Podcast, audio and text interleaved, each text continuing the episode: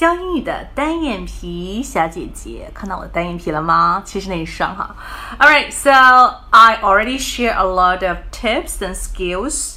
Techniques about IELTS speaking，那么大家可以看我上面的一些有关于雅思备考的这样子的一些呃攻略。好，一定要用到以下这些词、这些表达哦。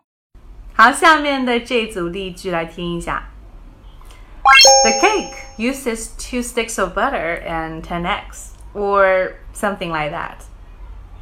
好，这里我们要讲的是一个 vague language，就是一个模糊的语言，这是我们在口语里面经常会表达的一种比较模糊的意思，不确定自己想要说的这个数据啊、内容啊是不是呃准确的、完全精确的时候，你可以说 or something or something or something。OK，那经常会跟比如说 or something like that。OK， 嗯，那这个就是比较模糊的语言，包括我们在。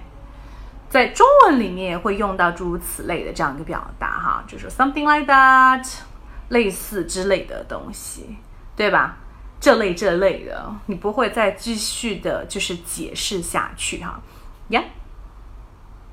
Yeah，next sentence，那有关于雅思口语，还有听力，还有阅读，还有写作等等的一些备考资料呢，大家可以加我的微信，然后来索取。